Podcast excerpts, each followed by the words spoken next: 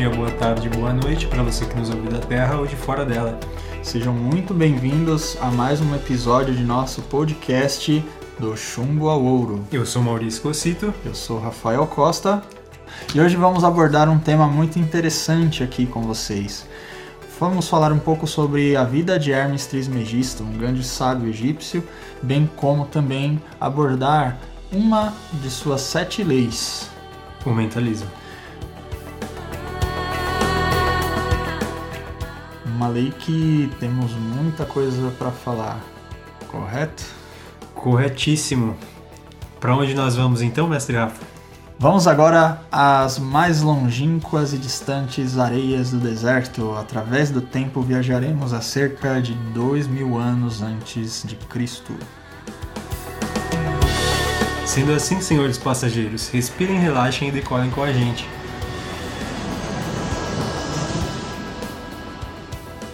E nada melhor para começar com toda essa história, a história, ou pelo menos o que se diz ser história, de Hermes Trismegisto.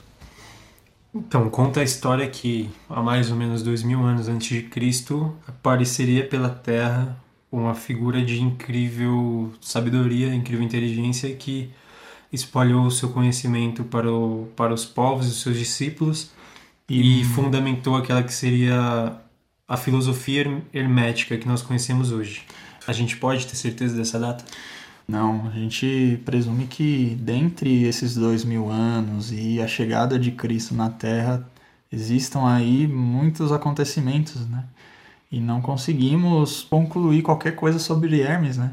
Ele é uma figura muito lendária e essa filosofia ela vem sendo abordada sob diferentes formas em várias culturas do mundo, né?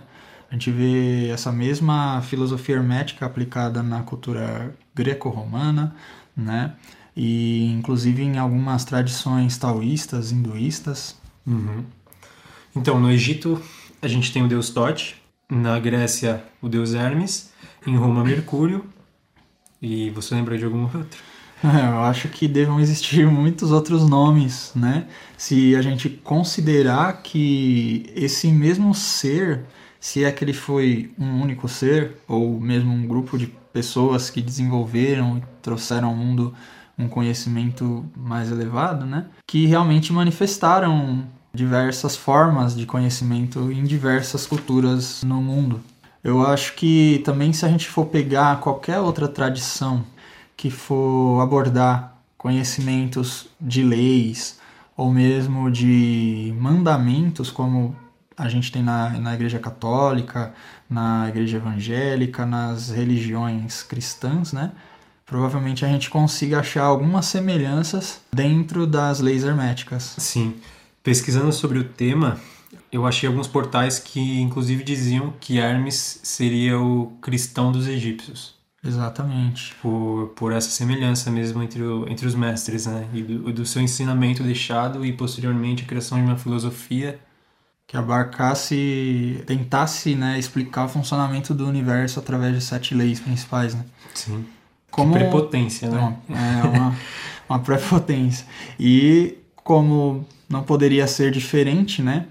São simplesmente sete leis, mas dentro dessas sete leis nós temos uma infinidade de, de reflexões, né? A serem, a, a serem estudadas, analisadas de uma forma muito profunda, né? Se a gente pega uma frase e tenta aplicar essa frase a um, a um determinado aspecto de funcionamento de todo o universo, a gente precisa tentar, no mínimo, enxergar a maior parte de aplicações possíveis dentro desse mesmo universo. E que incrível síntese, né? De resumir o funcionamento do universo em apenas sete leis. Sim. Que depois de aprendidas e depois que nós aplicamos na nossa vida, a gente consegue entender o, o quão sentido elas fazem e o quão importante foram, né? E são. Até hoje, né? Eu acredito também que, dentre essas diversas culturas que se utilizaram desses conhecimentos que Hermes ou Tote ou Mercúrio nos deixou, né? Cada uma tentou adequar o mesmo personagem à sua característica de visão religiosa, espiritual, intelectual né? De forma que os egípcios sempre tinham aqueles deuses, né? com feições animais e corpos humanoides. E para uma cultura greco-romana, da qual valorizava o intelecto, o, a cultura do corpo, né? Eu acredito. A semelhança do homem com, com Deus. Né? Semelhança do homem com Deus, muito bem, né? É, não serviria esse tipo de arquétipo, né? De modelo uhum. de, de Deus. Então, é, dentro da Grécia, eles transformam esse Tote, que seria esse deus animal humanoide, em um deus humano, né? Com determinadas características, assim como também em Roma. No Egito, a gente tem que o que o Tote ele era representado por um ibis sagrado, né? um, um humano com cabeça de ibis sagrado, que com o seu bico alongado poderia adentrar nos, nos buracos e escolher o inseto da qual ele se alimentaria. Isso faz uma. Especificamente aquele, né? Sim, isso faz uma metáfora com, com o ensinamento hermético, que diz que Hermes tinha um grande cuidado em passar as leis para aqueles discípulos com uma grande base moral. Sim. Então até. seriam só aqueles, aquelas formigas selecionadas das quais receberiam o ensinamento para posteriormente selecionarem suas formigas e passar o conhecimento. É aquele clássico ditado, né, do Caibalion que fala dai leite às crianças, mas conservai a carne para os homens, né? Uhum. É, ou mesmo os lábios da sabedoria estão fechados, exceto para os ouvidos do entendimento, que a gente tem dentro do, dos ditados do livro, né? E daí, né, a gente tira também por que do termo hermético talvez ser associado... O termo que, que sua mãe usa hoje, é. hermeticamente fechado. E já seria uma grande, já faria, né, uma grande alusão ao grande Hermes, né, que selecionava muito bem seus discípulos para passar o conhecimento. Até porque é datado de uma época em que nós não sabemos se existia uma forma de, de registrar esses conhecimentos, né? Sim. Então não creio eu que não existiam livros com, com o registro desses ensinamentos. Então esse ensinamento tinha que ser de boca a boca e bem selecionado quem, quem receberia. Até porque caindo em mãos maléficas, Sim. a gente sabe o, o poder que essas sete leis teriam. Não apenas as sete leis, mas todo o ensinamento de Hermes poderiam fazer um grande mal para toda a humanidade, a civilização da ali. Por isso a base moral ser tão importante, né? Antes de serem transmitidas os ensinamentos, as leis, etc. Inclusive, falando em outras citações de Hermes né, pela história, nós temos algumas linhas né, judaicas que falam que ele teria sido o mentor de Abraão, inclusive. Então, imagine aí a, a data, né? A, quão antigo foi esse, esse ser, esse ser enigmático. E Abraão né? já é um grande ser histórico, né? Sim, pra... é um dos primeiros a aparecerem né, com a história bíblica, né? Então acredito que muitos ensinamentos né, que nós temos, inclusive nas doutrinas judaicas cristãs, é, derivem realmente de, de ensinamentos herméticos. É, existem até algumas, algumas citações em, em, em igrejas né, pela Europa. Sim, a gente tem na Itália algumas catedrais com, com os desenhos de Hermes dando aulas para Moisés. Então, Sim, olha. a gente já tem outro personagem histórico envolvido. Que, isso, que teria sido auxiliado e os ensinamentos passados de Hermes para Moisés também. É incrível, né? Como ao longo da história o mesmo ser realmente aparece sempre de uma forma assim venerável, né? Ele não é uhum. qualquer um, ele é o mestre do, de Abraão, ele é o mestre do, do Moisés, no Egito ele é o Deus, na Grécia e em Roma também. Então, assim, quão misterioso e grandioso esse ser é, foi, né? A gente fala sobre isso, né? Sobre a questão de muitas vezes ser duvidosa a existência dele, né? Mas com tantas venerações, com tantas citações, fica difícil uhum. a gente negar a existência fatual de um ser ou mesmo da, dessa imagem né, que representa esse ser ou, ou esses conhecimentos. Né? O homem é do tamanho do seu rastro, né? E quão grande rastro foi o rastro de Hermes. Exatamente. Mas eu acho que essa fica para segundo plano. O mais importante aqui seriam os ensinamentos, né? Se foi uma pessoa, se foi mais de uma pessoa, se foi um ser, se foi um alienígena.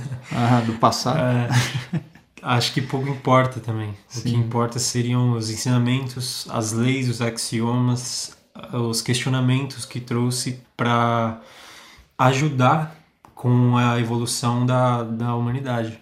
Sim, com certeza. É, se realmente nós pensarmos que há, há dois mil anos depois de Cristo, né, já não temos total certeza do que aconteceu na época do mesmo, imagine então cerca de milhares de anos antes dele, né? Seria bem presunçoso dizer qualquer coisa que seja de forma precisa, né? Então, o que nos resta é analisar os rastros, né? Uhum. Desse ser, ou do que você crê que tenha sido. Então, quais são as, as obras mais importantes assim para quem quer estudar o hermetismo? Bom, a gente tem alguns registros, né, de três livros, assim, cabais para o entendimento do, do que seria o hermetismo, né? E mesmo assim ainda é, os mesmos, apesar de, de terem uma profundidade é, muito grande, às vezes a gente, mesmo com algumas explicações, ainda tem dificuldade para entender como aplicar isso na vida, de tão forte que são os, os ensinamentos, né? Sim, precisamos estar totalmente imersos nesse universo hermetista para conseguir no dia a dia enxergar a aplicação dessas, dessas leis e desses, desses ensinamentos, porque senão a gente não consegue interpretar os, os acontecimentos dessa forma e transmutá-los, né? Exatamente. E principalmente nós temos aí três obras, né? Que seria a Tábua de Esmeralda, o Corpus Hermeticum e o Caibalion, né? Sendo que a Tábua de Esmeralda é uma das mais enigmáticas, pois ninguém sabe até hoje, de fato, quem a teria escrito. Da mesma forma, os outros dois. Porém, ela, né, até hoje se tem como uma referência é, muito é, exclusiva do hermetismo, né? na qual se tratam das sete leis através de, um, de, um, de uma história, de um, de um código né? escrito e talhado numa, numa tábua de esmeralda. O... Procurem essa imagem no Google que vale a pena, é bem legal. É, é verdade. E a gente tem o Corpus Hermeticum, né, que foi traduzido aqui para a nossa linguagem ocidental por Marcílio Vittini. Da mesma forma, nós temos o Caibalion, né, assinado como três iniciados. E quem são esses três iniciados? E se eram iniciados, ninguém sabe. Iniciados em que também, né? É, difícil saber. Bem, uma, uma curiosidade interessante sobre a palavra Kaibalion é que ela deriva da palavra Cábala, que seria o ensinamento passado de cima para baixo. Exatamente, transmitido dos céus à terra. Então, até mesmo o nome do livro já carrega um grande simbolismo, né? E aí nós entramos nas leis que poderíamos dizer que tentam aí abranger todo o funcionamento do universo. E quais são elas? Bom, a primeira delas é o mentalismo, a segunda é o princípio da correspondência, a terceira é a lei da vibração, a quarta é o princípio da polaridade, a quinta lei é o princípio do ritmo, a sexta lei é o princípio de causa e efeito e finalizando com o princípio de gênero. Lembrando que tudo isso que nós estamos passando aqui, para vocês que estão nos ouvindo, fazemos questão de dizer que vamos fazer algumas citações originais do livro que se encontra aqui em nossas mãos, o Caibalion. Tá? Então, a nossa meta hoje é tentar pelo menos dar uma pincelada aí, porque creio eu que seja muito abrangente o assunto, muito profundo, não é mesmo? Sim, tem pano para manga aí. É, somente sobre a lei do mentalismo. Do mentalismo, nesse primeiro episódio, né? Então, vamos lá. A citação original do livro Caibalion sobre a lei do mentalismo é a seguinte: O todo é mente, o universo mental. E o que, que nós podemos entender disso, mestre? Cara, primeiramente, eu gostaria de dizer que foi muito benéfico para mim repassar e reestudar o Caibalion e o Hermetismo, até porque já tinha estudado outrora e acho que quando a gente passa pela segunda vez a gente consegue enfim absorver melhor os ensinamentos. Sim. Então, relembrar, porque o nosso cotidiano nos força a esquecer algumas coisas. Sim. Então, relembrar que o universo é mental, que todos nós fazemos parte da mesma coisa, de que nós co-criamos, para mim foi de imensa gratidão. Sentimento trazido por isso, né? A gente vê no Caibalion que Hermes utiliza de alguns argumentos para nos dar uma base de raciocínio ao defender que o universo realmente seria mental. Ele se dá o trabalho de fazer os questionamentos para afirmar, né? Exato. Agora, uma coisa interessante e importante que nós não sabemos se realmente foi Hermes quem os fez e, e os registrou em algum lugar, em algum livro, em algum de seus escritos, esses argumentos. Mas que os mesmos existem no livro O Caibalion, isso nós podemos afirmar. Também não podemos afirmar que teria sido um dos três iniciados, ou os três iniciados juntamente, ou Ou alguma edição que, é, é que alguma edição traduzida. Mas é o seguinte: se todos acreditam que Deus é tudo e está em tudo, todos concordamos que não poderia haver nada fora dele, Uhum. né? Então, quando nós afirmamos que Deus é tudo, esse tudo é tudo o que nós conseguimos imaginar e o que não conseguimos imaginar, né?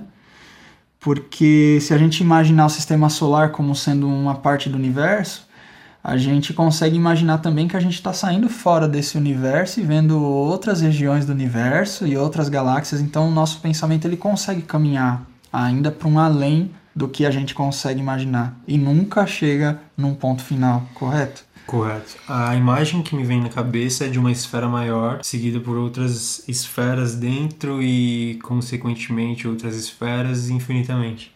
Exato, como se fosse talvez um espelho virado de frente para o outro, Exatamente. que a gente não consegue perceber o fim. Uhum. É muito interessante. Agora imagine então que tudo isso que a gente está conseguindo aqui alegoricamente comparar ainda não seria tudo, né? Uhum. Então quando a gente Porque tem coisas que estão além da nossa compreensão, né? sim e visão também eu diria, né? Mesmo que mental, mas uma visão ainda limitada, né? Agora imaginemos que se nada está fora dele, porque ele precisa para ser o todo conter tudo, né? Como nós poderemos acreditar que ele possa ter criado algo fora dele? Porque comparando com o ser humano, como o ser humano gera uma vida ou constrói alguma coisa? Geralmente ele se utiliza para gerar um filho de uma substância de si mesmo, né? Que ao ser combinada com substância com a substância de um, de um sexo oposto, geraria então um ser vivo, né? Mas esse mesmo ser vivo ainda assim se encontra fora dele, não é ele. Então é ele mais essa coisa. Sendo assim, a gente não pode ter o todo, porque ele estaria dividido, não é mesmo? Então, assim, a gente já consegue concluir com isso que Deus não se utilizou de uma parte dele para criar algo fora dele. Porque se ele o fizesse, ele deixaria de ser Deus. o todo ou Deus, certo? Outra coisa também é que se né, nós conseguimos pensar que ao criar as coisas ele consegue também estar nelas, né? Ele não poderia ainda assim estar fora de si mesmo, concorda? Porque senão ele também deixaria de ser o todo. Concordo. Concordo. E assim, daí, dessas questões, Hermes tira uma grande conclusão, né?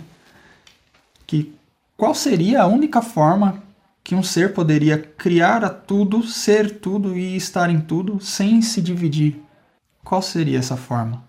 A nossa semelhança usando a mente. Exatamente. Porque quando nós imaginamos, nós não nos dividimos, mas isso existe dentro do nosso pensamento. Exatamente. E estamos. Exatamente. e estamos participando de cada pensamento. Todos os pensamentos estão dentro de nós. Nós conseguimos ser e estar em todos os pensamentos. Não nos dividimos. E nós não extraímos de nós nenhuma parte para realizar uma criação mental. Então, quando Hermes se questiona sobre a visão de Deus e tenta responder logicamente a todos esses questionamentos, ele encontra essa resposta de que nós somos um resultado ou um produto da mente divina. Não é mesmo? Sim. E na nossa vida, como que a gente pode ter isso aplicado agora, mestre Maurício? O que, que você acha disso? A semelhança de Deus do todo e do Criador, nós podemos dizer que nós somos co-criadores dessa realidade, entre aspas, porque partindo desse princípio nada é real. Mas essa realidade da qual nós enxergamos, nós somos co-criadores. Daí nós podemos aplicar o mentalismo, uhum. que seria através dos nossos pensamentos criar a nossa realidade. Então, não confundam isso com física quântica barata. Não é sobre olhar uma nota de 100 reais e imaginar uma conta maior no banco. Mas é sobre você encarar algumas situações da sua vida e poder mudar o seu padrão de pensamento para que você consiga talvez trazer isso para sua realidade. Né? Sim, da forma que você adapte a realidade da a sua maneira a maneira desejada. E esse é o poder do mentalismo, né? Sim. E a gente pensa assim que como lei, né? Hermes coloca isso como uma lei, um, um, um princípio que rege o universo inteiro.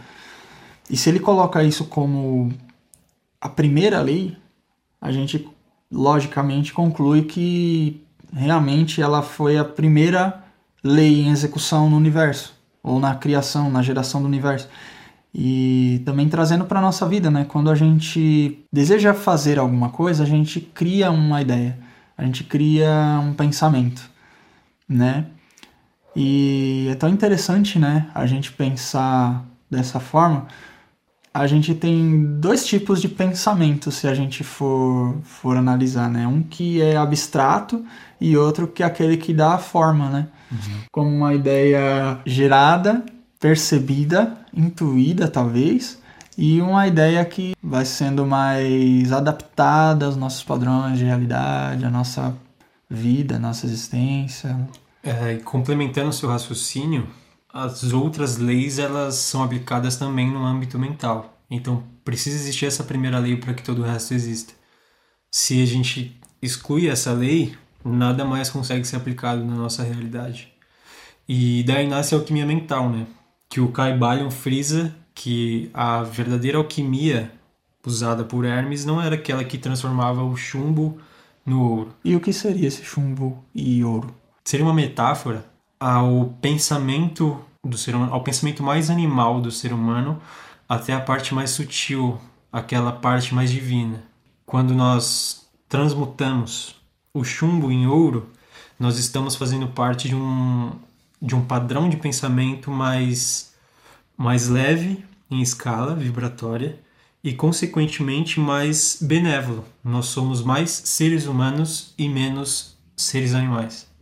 Muito bom. Very good. e sobre todos esses assuntos que nós estamos trazendo aqui hoje, nós, durante os estudos, passamos a observar determinados pontos da, da nossa vida, né? Para ter essa conversa aqui, né? E isso me fez ter uma noção mais precisa do que era a, ou do que seria a lei do mentalismo, né? Sim, a, a interpretação da realidade, né? Uhum. Me lembrou de um outro aprendizado que a gente pode tirar dessa filosofia, que é a responsabilidade pelo nosso pensamento, né? Sim porque todos nós somos antenas. Então, as pessoas ao nosso redor, elas captam os nossos padrões mentais. Então, muitas vezes, a gente pode melhorar o dia da, da outra pessoa só com um pensamento positivo, como pelo contrário, nós podemos arruinar todo todo um dia, toda uma semana, uma vida uhum. com os nossos padrões negativos. Então, tenhamos cuidado com o que nós pensamos, desse cuidado com o próximo e até mesmo. Para conosco mesmo, né? Sim.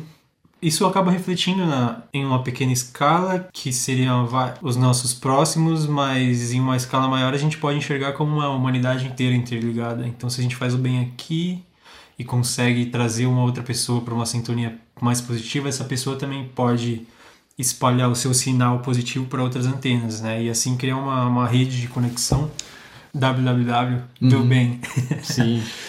Esse é um baita exemplo da lei de vibração, mas isso fica para o próximo episódio. 500. então, pessoal, é isso. Eu acho que nós deveremos deixá-los agora com seus próprios pensamentos e mentes. Sim, seus próprios questionamentos e a vontade de, de querer saber mais sobre filosofia. Nesse caso, nessa série, nessa sequência, especificamente estaremos abordando o hermetismo, mas em outros momentos estaremos abordando outras histórias de outras filosofias, outros conceitos e temáticas. É, e vale lembrar que a gente enxerga isso aqui como um grupo de estudos interno nosso. Então, tudo que nós acreditamos que vale a pena ser estudado, nós vamos gravar e, e soltar no ar para quem quiser acompanhar, acompanhar junto com a gente. E justamente por isso que fica o convite para vocês nos contatarem por e-mail, por Instagram, pelos directs da vida aí. Sim. Para trazer mais mão de obra para a mesa, para trazer mais questionamentos, para trazer mais ensinamentos porque o nosso intuito, no final das contas, é uma comunidade, um grupo de estudos bem maior do que esse que nós estamos tendo aqui entre eu e o Rafael.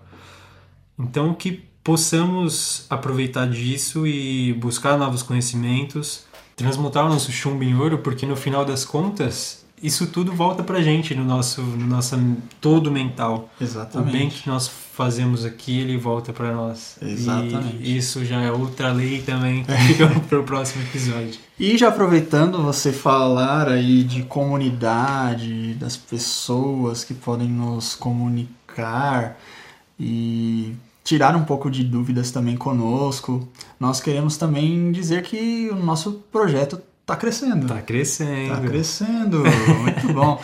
E hoje, aproveitando aqui como bônus, um grande finale, nós iremos apresentar alguém aqui. A ah. nossa. Mais nova integrante do projeto Transmutar e também do podcast do Chumba Ouro. Maravilha. Que é a.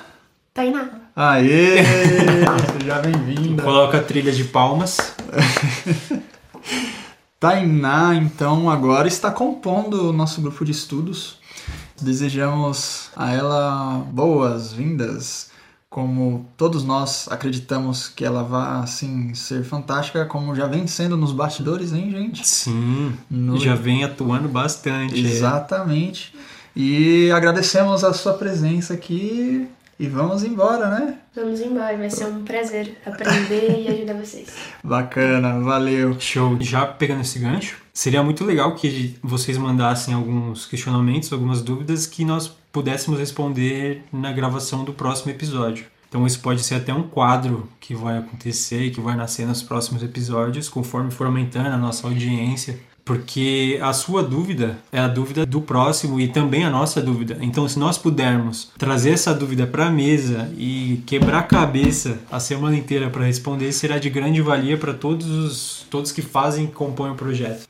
Esse projeto é feito por todos aqueles que acreditam em um ideal maior, em um, em um mundo onde as pessoas possam estabelecer-se mais felizes, mais conhecedoras do que seria a verdadeira realidade, o verdadeiro potencial humano. Então, se você sentir o convite, sinta-se também parte desse projeto. Todos os questionamentos, todas as interações serão muito bem-vindas, serão muito bem acolhidas por nós. E se você quiser um dia estar tá aqui participando conosco, nós iremos lhe dar as boas-vindas e estaremos muito gratos por sua presença. Vocês sabem a diferença da palavra transformar para a palavra transmutar? Não, conta aí. Ambas têm a mesma raiz, que é mudar a forma de uma coisa para outra. Mas isso fica para transformar. Uhum. Transmutar, ele vai além. Ele transmuta o interior da matéria. trazendo isso para nossa vida, a gente pode transmutar um comportamento em outro. Sim, muito bom. Eu acho que é isso. Então, para nos contactar, siga-nos no Instagram que é Projeto.transmutar. e o nosso e-mail. Contato arroba projetotransmutar.com.br. Ficamos por aqui. Paz e luz a todos. Um beijo e até a próxima. Um abraço a todos e Transmutem-se!